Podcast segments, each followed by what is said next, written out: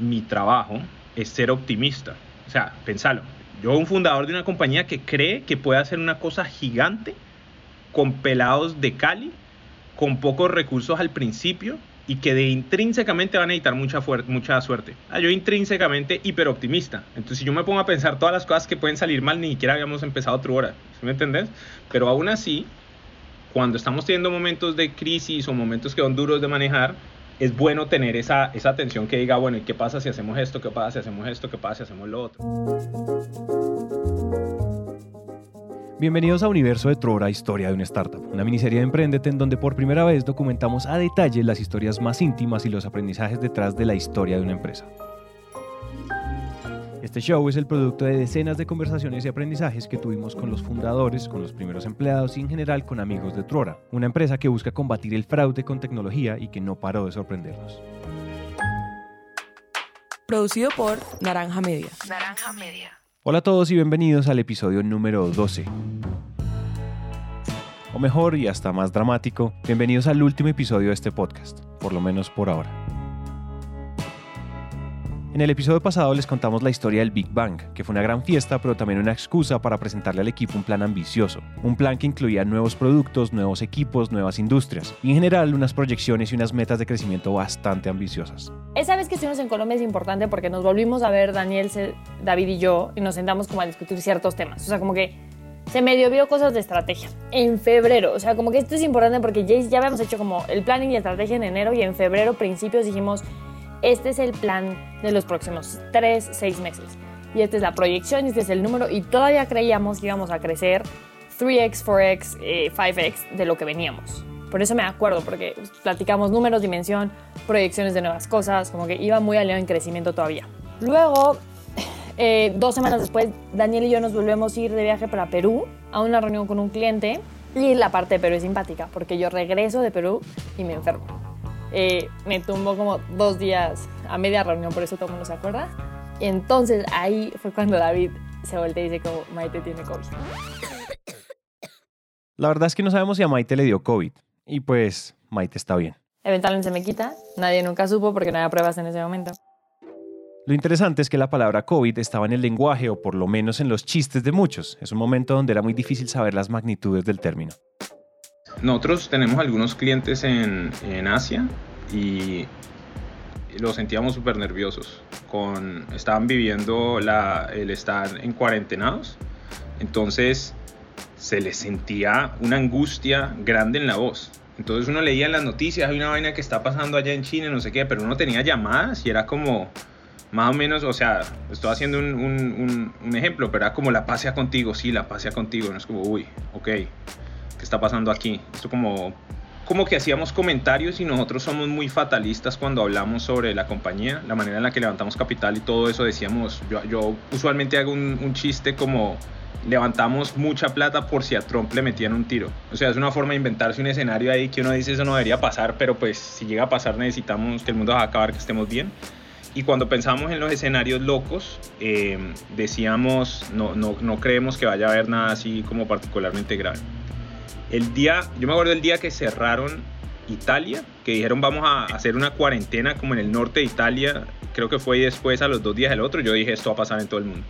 O sea, si un, si un país completo que tiene una, que tiene una necesidad eh, de turismo como lo tiene eh, Europa y es particular Italia, cierra una región y después el país, yo digo esto va a pasar en todas partes. Y eh, cuando, cuando vimos que Estados Unidos estaba enredado, pues decidimos mandar a todo el mundo para la casa. Y, y todo pasó muy rápido. Siento que a todos nos pasó que, que en cuestión de que una semana, pues sí, yo decía como, ay, el COVID, que eso no va a llegar acá nunca y a las dos semanas ya había estadísticas de las personas, eh, las complicaciones que tienen, que tanto se mueren, y pues ya uno se asusta y uno piensa en sus papás y en todo, y, y uno dice qué miedo. Y ya dijimos, bueno, pues yo creo que la siguiente semana ya, pues es, es coherente que ninguno venga a la oficina. Y yo dije, me acuerdo pensar, qué rabia, voy a estar un mes encerrada en mi casa por ahí. un mes. Y pues llevo seis meses en mi casa, igual de brava, la verdad, la primera semana de no poder ir a, pues a nada, a salir al gimnasio, a todo. Me acuerdo pensar, ah, ya acabo de pagarle el gimnasio, qué rabia, un mes sin ir. y pues acá sigo en mi casa. Eso fue como mi primera reacción. A ver, yo llevaba como en tu hora, no sé, unas dos semanas, no, tres semanas, no sé. Y teníamos una integración con todos los del grupo y fuimos a jugar tejo. Esa fue la última vez que yo los vi a todos.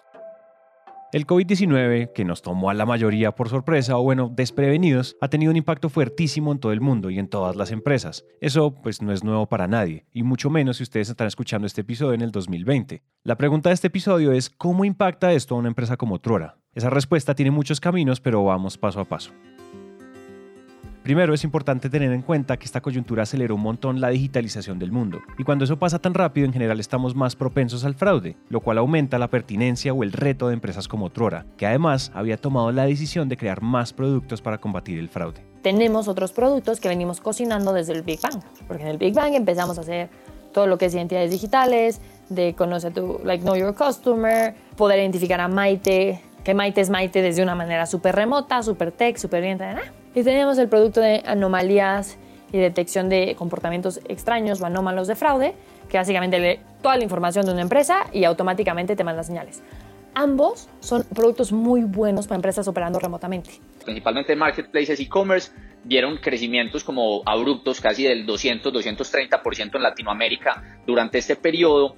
Y aunque hay muchas empresas que ya tenían organizados procesos antifraude en sus plataformas. Habían unas que antes tenían el problema, pero era un problema lo suficientemente chiquito para no tener que hacer nada al respecto. Mientras que ahorita que se les creció el fraude un 10, un 15, un 20% proporcional a sus ventas, pues como que ya hay que buscar más herramientas que nos ayuden a atacar eso. Sea en transacciones digitales, en ventas digitales, en ventas online, en interacción con usuarios, o sea, como cualquier cosa en la que no quieres que te hagan un robo de cuenta o de identidad. Esas dos tecnologías son maravillosas. Sin embargo, para febrero o marzo del 2020, no las teníamos ni cerca de estar listas. Lo que sí tenían funcionando muy bien eran los estudios de antecedentes, que recordemos las empresas usan principalmente para reclutar, que es justamente lo que las empresas dejaron de hacer justo cuando empezó todo.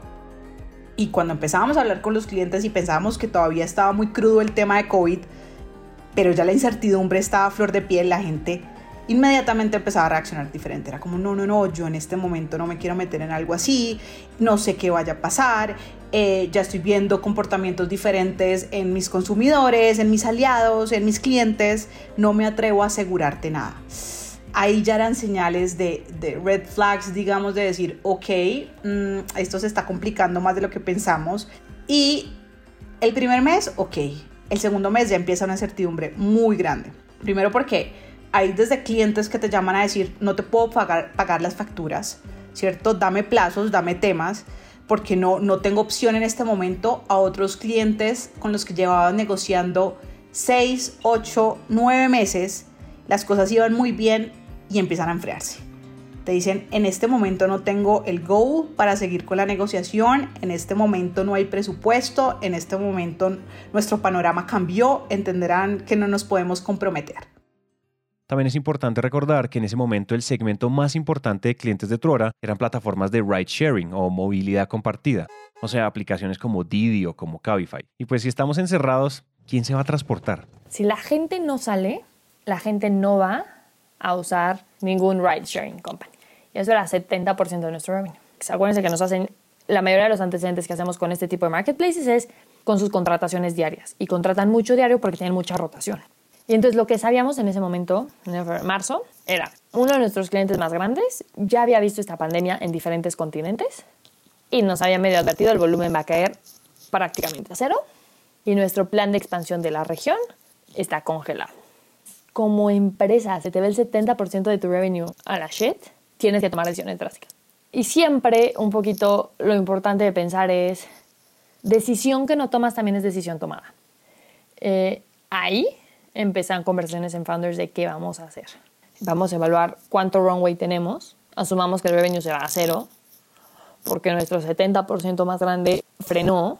Con un panorama como esos, las dinámicas del equipo se parten en dos. Por un lado, el equipo de ingeniería tiene que trabajar muchísimo. Ingeniería y producto, lo que fue en los primeros meses de COVID, trabajaron más que nunca porque teníamos que llegar a empezar a sacar estos productos de identidad digital y todo esto para poder subir el revenue. O sea, necesitamos tenerlos listos para poderlos vender y para poder rescatar la empresa. Pero por el otro, en el equipo de ventas pasaba todo lo contrario. el área comercial en particular estaba tratando de hacer todo lo posible para crecer, pero no había mucho crecimiento de ingresos de ese esfuerzo. O sea, esa labor no, no empujaba como queríamos. El número de reuniones se, se redujo significativamente porque la gente te las empezaba a cancelar, sobre todo al principio a posponer entonces dijimos, no, pues aquí tenemos que ponernos a ser útiles dentro de la empresa y nos empezamos a meter en todas las áreas. Éramos los fines de semana pensando, ok, hagamos estrategia de referidos, hagamos estrategia de esto para vender nuestros productos diferente con por fuerza a través de nuestras redes, cómo le podemos ayudar al equipo de growth, el producto necesita manos, entonces meternos de cabeza en eso.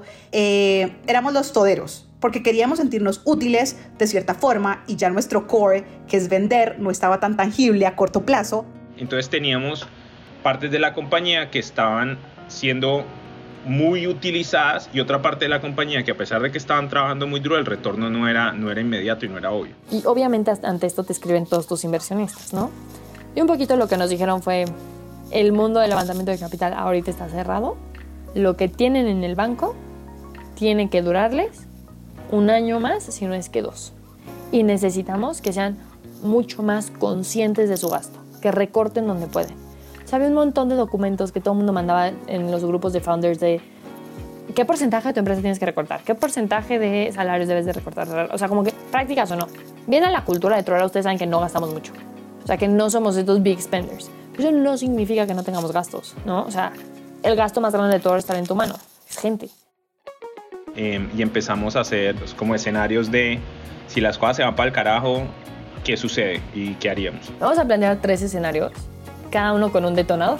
El escenario optimista, el menos optimista y el súper pesimista. Y estaban todos los escenarios en la mesa, desde no hacer nada a hacer recortes de salarios de todo el equipo o solo del management team, después de todo el equipo, después hacer recortes de gente y literal pintamos cómo creíamos que íbamos a estar en ventas y cómo creíamos que íbamos a estar en todas las áreas del negocio en abril, mayo, junio y julio y viendo cómo, cómo, cómo afectaban las noticias cada rato. Lo comunicamos con el grupo de líderes y decidimos tres cosas. La primera fue cualquier oferta que teníamos por empezar, o sea, persona que iba por empezar, se cortó la oferta. Ya no podemos guardarte la oferta, o sea, ya.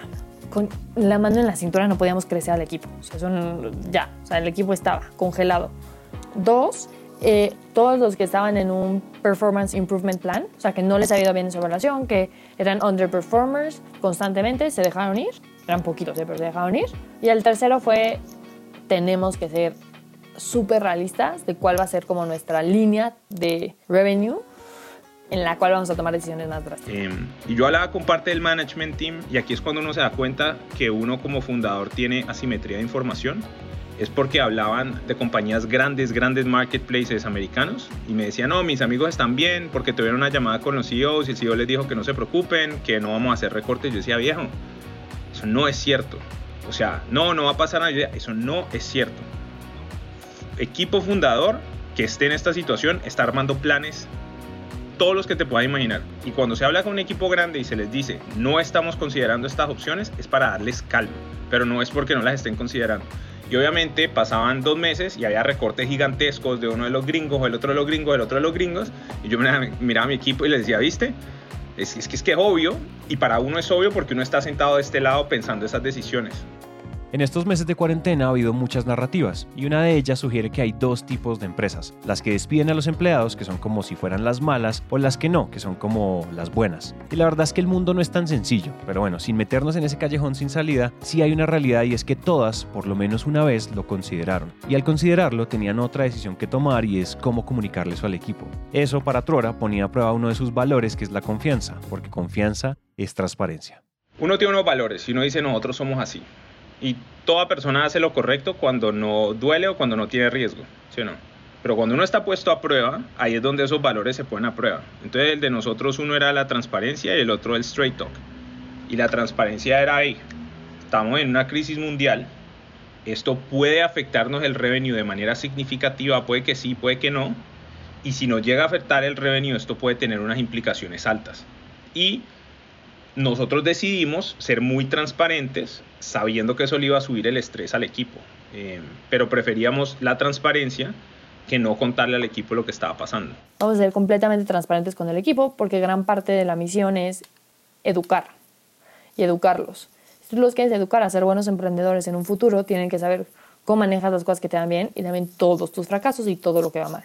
Entonces nos sentamos, tuvimos una llamada con el equipo y les contamos a todos, esto es lo que está pasando. En el All Hands se mencionó de una vez eh, con honestidad y con transparencia de que las cosas no pintan bien, si quitamos el revenue de este cliente que pues solamente por este mes le fue bien, las cosas van muy mal y entonces nos toca eh, congelar pues aumentos, nos toca detenernos un poco a la hora de contratar. La cosa se está poniendo un poquito grave, no vamos a despedir a nadie, pero si la cosa sigue así, pues muy probablemente sí lo hagamos en un par de meses.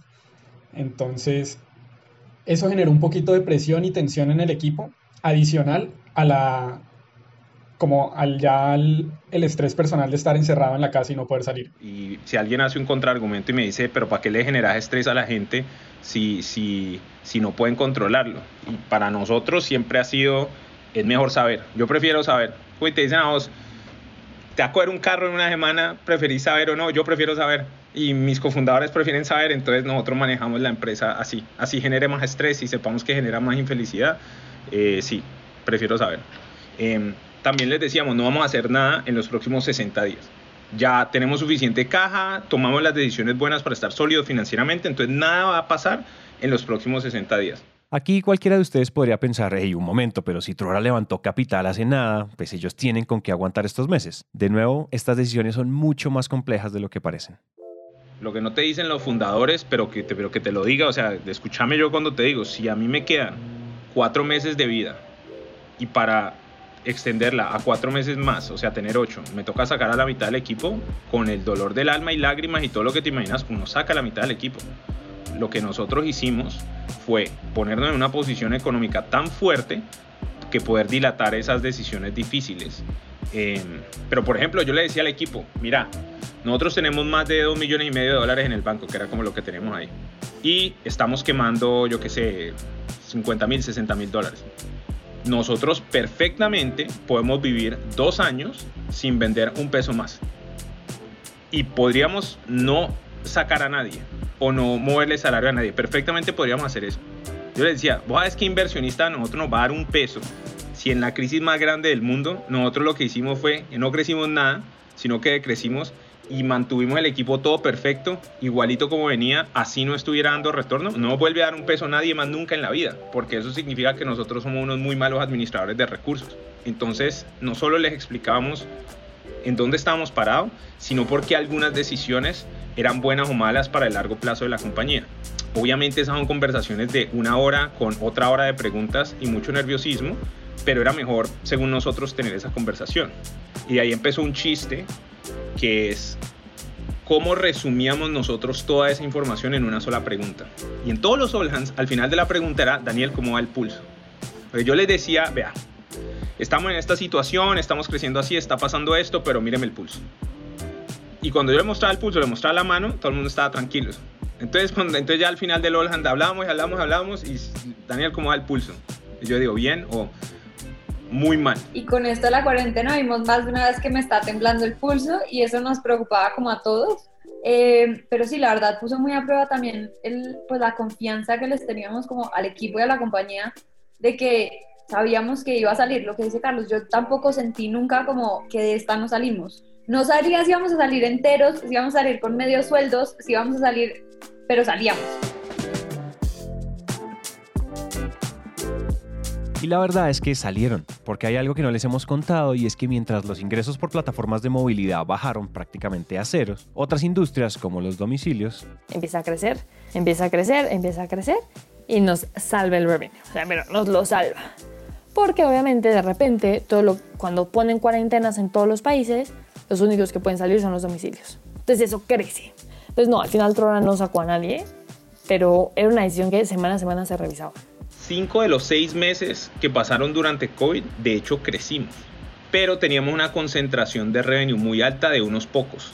Y cada que teníamos un all hands, yo me sentía como Pedrito del Lobo, porque les decía, va a haber un problema grave, va a haber un problema grave, estamos teniendo problemas, hay unos lados donde está cayendo mucho en los ingresos, ojo, ojo, ojo, porque entonces uno les dice, ojo con esto, ojo con esto, ojo con esto, pero los números van para otro lado.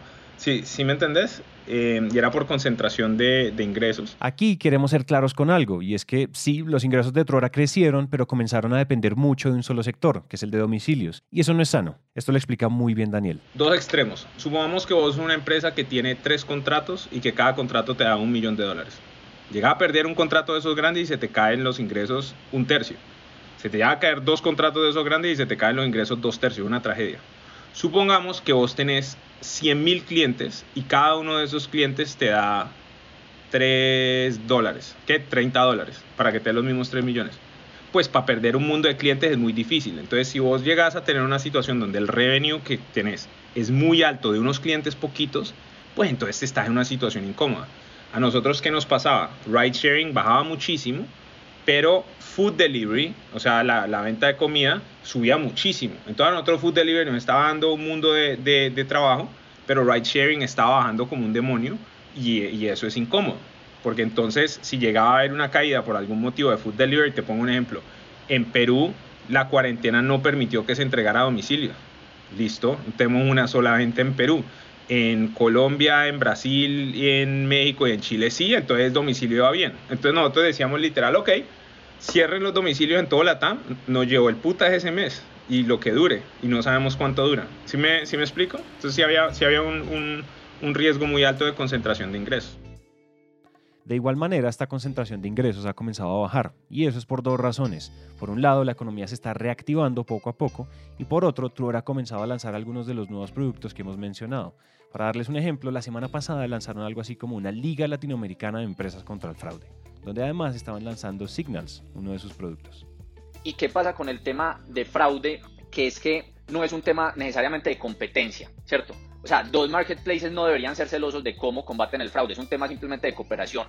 Si vos como usuario te cometen, vas a comprar un producto en un e-commerce X y resulta que no te llegó o te llegó una transacción de 200 dólares, ¿cierto? Por medio de un e-commerce. Vos no solo perdés credibilidad en ese e-commerce, sino que perdés credibilidad en los e-commerce en general. Entonces acá lo que hay que hacer es, hay muchas personas que tienen un conocimiento supremamente valioso sobre fraude eh, y no hay un canal que les permita contarle a otros líderes cómo luchar contra eso. Lo que nosotros hicimos con el evento fue básicamente reunir a todos esos líderes, ahí sí desde México hasta la Patagonia, para que se sentaran a hablar de estos temas y estuvieron compartiendo sus conocimientos, no solo de cómo está el panorama, también de cómo el COVID nos ha afectado pues, los temas de fraude y cómo ha disparado pues, todos los indicadores que se tenían antes. Y el segundo objetivo, más allá de esa contextualización, era crear comunidad.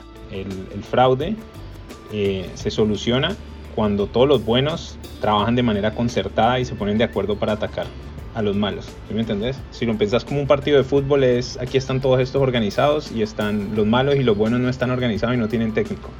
Nosotros vamos a tratar de ser el director técnico del equipo de los organizados y crear el equipo y eso es lo que es la, la conferencia y la iniciativa de What the Fraud y eso es de lo que se viene señales. En el tema de la comunidad es muy importante que estas personas estén comunicando y establecer estos canales pero también hay que poner canales que sean mucho más ágiles y que no necesariamente sean que ser, tengan que ser canales verbales. Entonces, lo que estamos haciendo nosotros con Signals, que como es un producto que está aprendiendo de las interacciones de las personas y de los usuarios con las plataformas, es contenido y es información que se puede empezar a compartir entre diferentes compañías. Entonces, si se empieza a identificar un tipo de fraude en una empresa X en Chile y después una persona Y en México empieza a hacer un fraude similar, si es un sistema que está compartido entre todas las empresas y es un sistema que está aprendiendo de todas esas interacciones, nos puede ayudar, así sea que estén separados por toda la región, a identificar que es el mismo patrón y así sean empresas diferentes, empezar a bloquear esas transacciones. Como que eso es lo valioso también que hay detrás de Signal, ¿cierto? Que si se hace muy bien y se hace en comunidad, o sea, es mucho mejor si se hace en comunidad que si se hace solo por una empresa.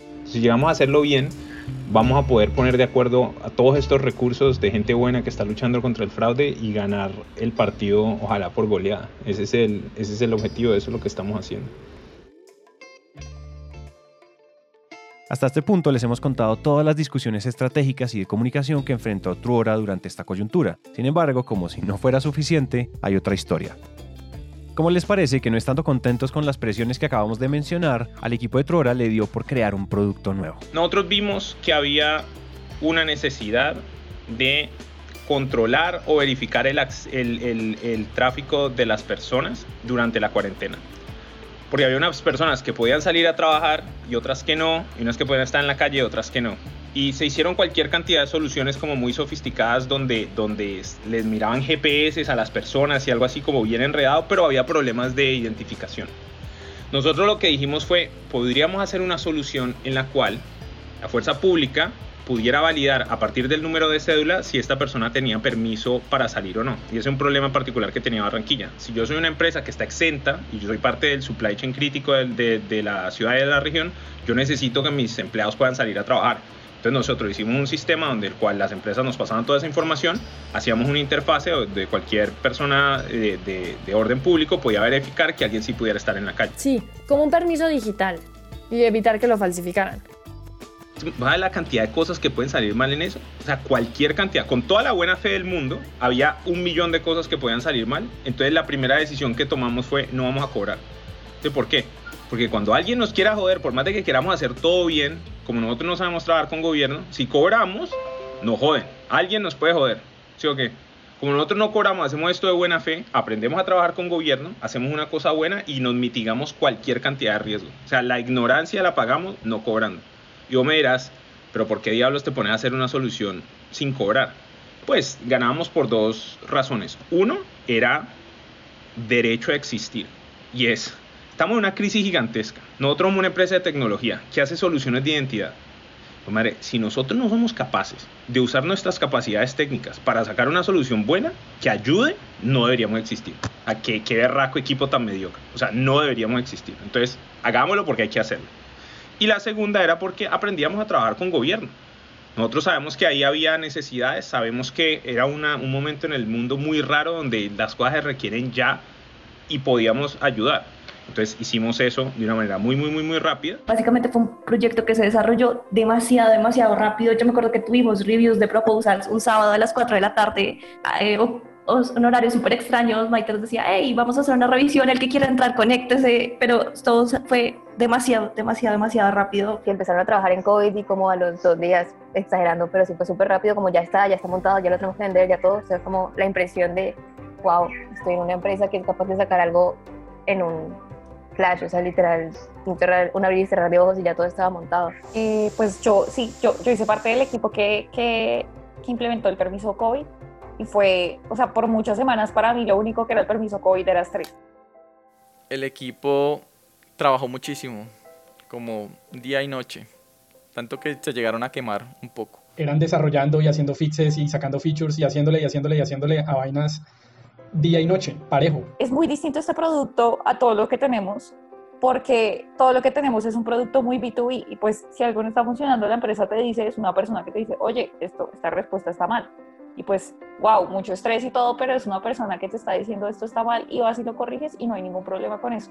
Esto eran miles, o sea, cientos de miles de personas en una ciudad que dependen de salir de su casa, de que tu producto funcione, tu producto que construiste en una o dos semanas.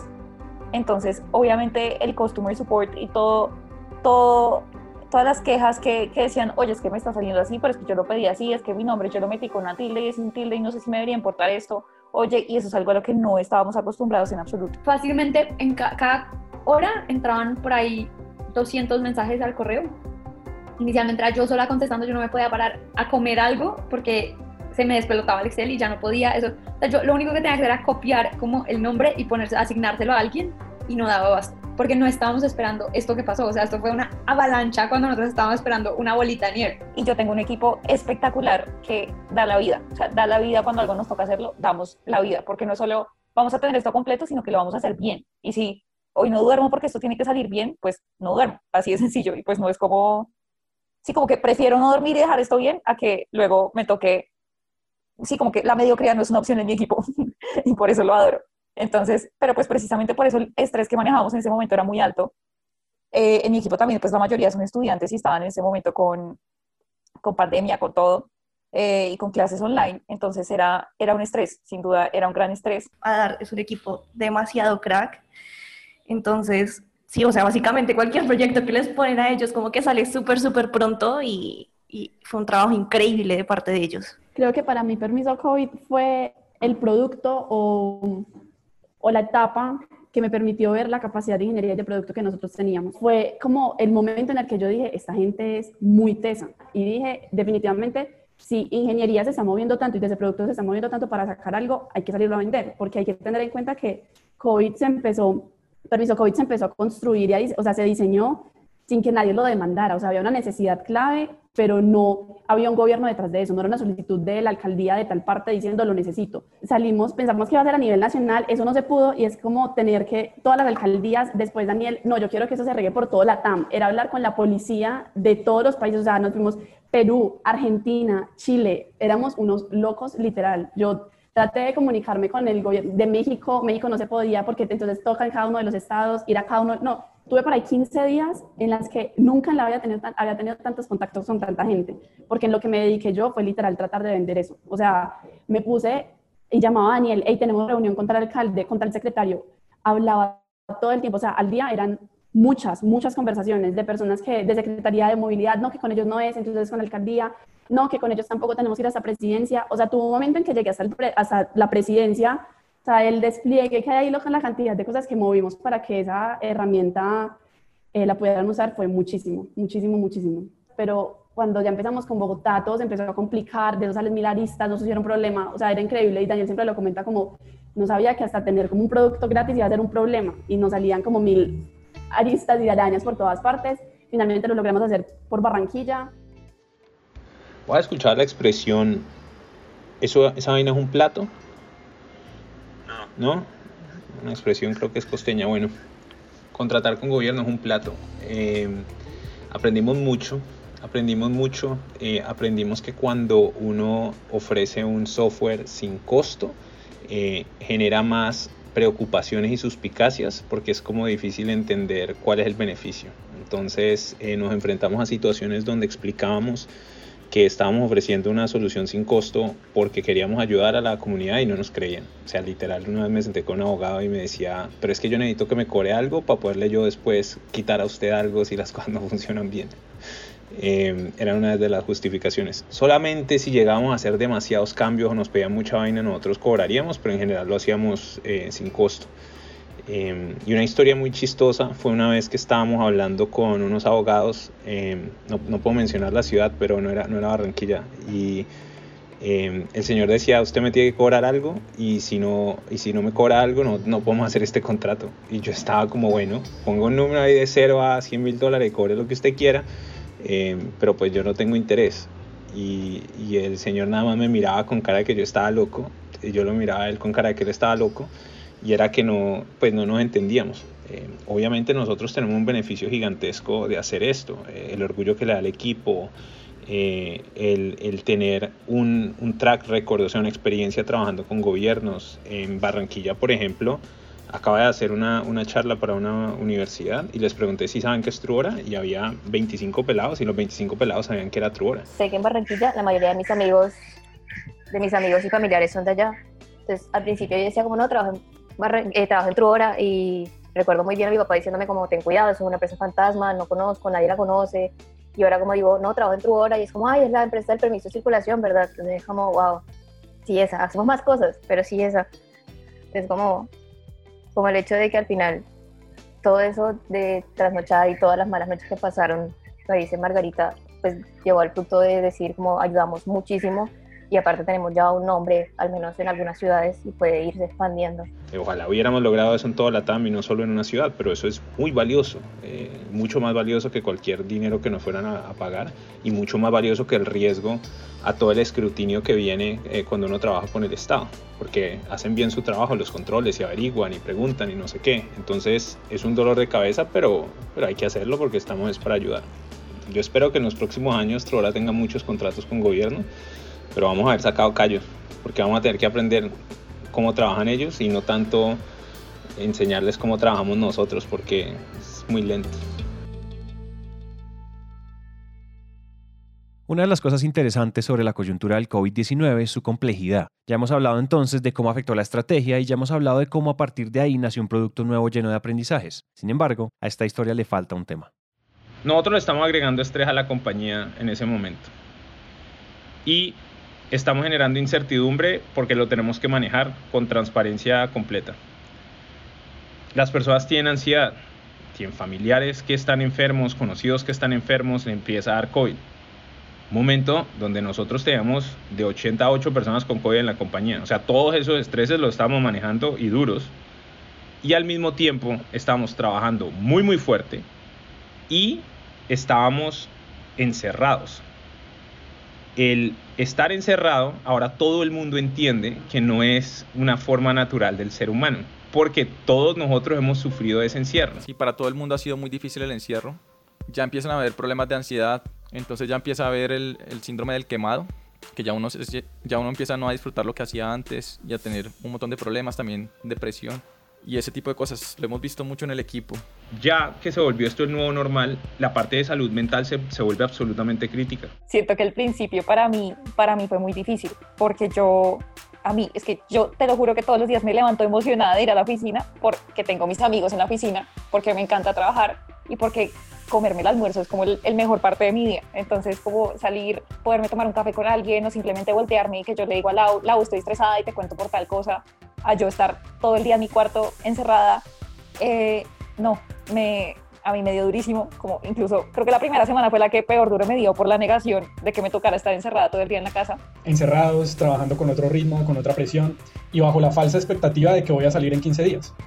Y luego el presidente dice, pues no, otros 15. Y entonces te vuelven y te generan esa falsa expectativa hasta que ya pues le dejas de creer y decir, no, a lo bien, esto, esto está horrible, nos vamos a ir hasta diciembre, ¿qué voy a hacer? Depresión. Y eso hace además que, que uno trabaje mucho más, porque pues como ya no, no estoy yendo de un sitio para otro y pues de hecho hay momentos muertos donde no tengo nada que hacer, digo, no, pues aprovecho y termino esto, le dedico más tiempo a esto, ya son las 11 de la noche, pero pues que pues igual mañana no me toca levantarme a nada.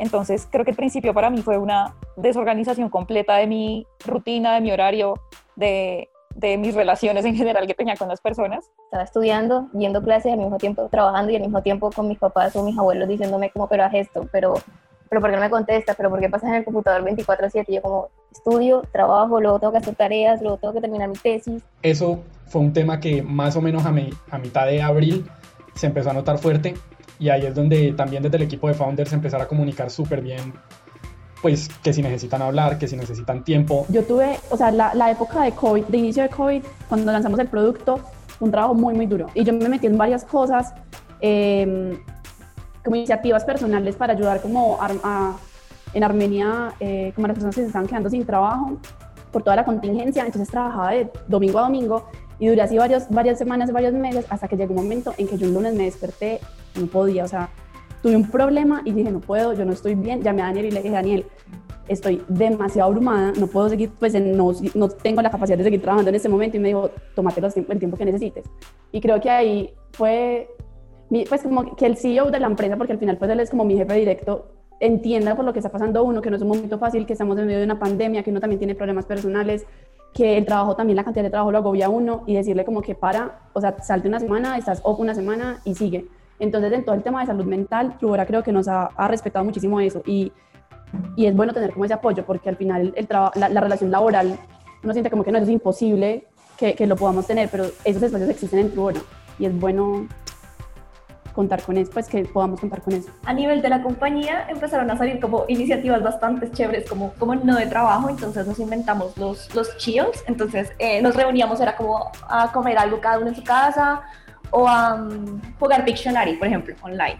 O nos poníamos a hablar o hacíamos una reunión para contarnos cosas, anécdotas. Eh, empezamos a hacer ahorita recientemente como ejercicios, empezamos a hacer eh, charlas de, de- de- vamos a tomarnos una cerveza. empezamos a hacer clases de cocina. Entonces alguien planeaba la clase y avisaba una semana antes como estos son los ingredientes que necesitan, la gente los compraba, nos conectábamos todos por Zoom y pues cocinábamos todos. Entonces hemos cocinado pancakes, hemos cocinado galletas, hemos cocinado postre de limón. eh, hemos pues, o sea, hemos tenido, digamos, e- esa parte. Otro muy divertido que hicimos fue el Baby, el baby Face Challenge, que eh, básicamente lo que hicimos fue que cogimos eh, fotos de todos los del equipo que quisieron enviarla, de cuando eran chiquitos, pero no se las podían mostrar a nadie, solo me las podían mostrar a mí. Y lo que hicimos fue en un Zoom con unas encuestas, eh, la gente tenía que ganar quién era quién. Eh, esa, esa actividad fue muy chévere. Salieron iniciativas de public speaking, o sea, como espacios para desestresarnos, eh, pero de cierta manera poder compartir. O a veces simplemente reuniones de, hey, vamos a tomar cerveza y hablar un rato. Entonces, eso me parece que fue muy chévere.